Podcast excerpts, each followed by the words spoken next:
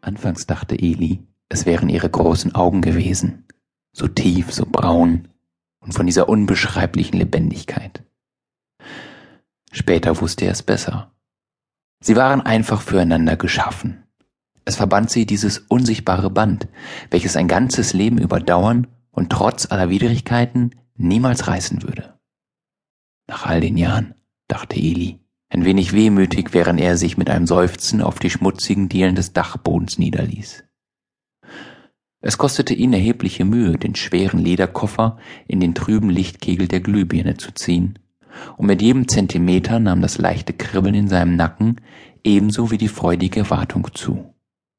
Genau wie damals, als er in diesem kleinen Zauberbedarfsladen im Montparnasse stand und zum ersten Mal die Scharniere des alten Puppenspielerkoffers aufschnappen ließ. Eli schmunzelte. Dann wischte er mit der flachen Hand den Staub vom Deckel und betrachtete die unzähligen Aufkleber, die wie stumme Zeugen vergangener Tage über den gesamten Koffer verteilt waren. Hier erinnerten Gepäcknummern des Orly Airport de Paris an seine zahllosen Reisen mit Stuart und seiner Frau Emma. Dort ein winziges Klebeschild von den weniger erfolgreichen Jahren des Pianisten Earl Hines, aber auch von einem zauberhaften Abend, an dem Earl zu Emmas Ehren ein Ständchen mit einem damals noch unbekannten Musiker namens Louis Armstrong intonierte. Eli zögerte, dann ließ er die Verschlüsse aufspringen und hob den Deckel langsam an. Nach und nach kam das freche Gesicht seines kleinen Holzfreundes zum Vorschein. Wieder brauchte Eli einen Moment, bis er die kleine Holzpuppe aus dem roten Samt nahm. So behutsam, als befürchte er, sie könne augenblicklich unter dem Druck seiner Finger zu Staub zerfallen. Du hast dich kaum verändert, sagte er leise, und seine Augen füllten sich mit Tränen. Und du bist noch immer von makelloser Schönheit, stellte er zufrieden fest.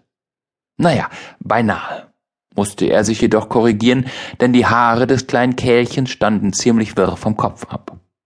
Auch der Tweedanzug war längst aus Mode gekommen, was Eli aber weniger störte, denn um seinen eigenen war es nicht sehr viel besser bestellt.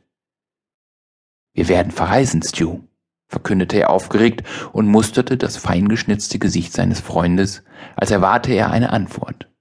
Als diese ausblieb, hob er ein wenig enttäuscht die Schultern und legte Stuart behutsam zurück in den Koffer. Elis Reise begann bei Josh, Elis Coiffeur.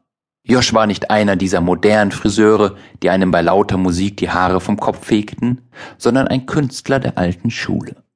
Er beherrschte Nesslers Wellenformung und hatte bereits in den 60er Jahren die Frisuren der Damen nach Gratios Ondulationsmethode in Form gebracht.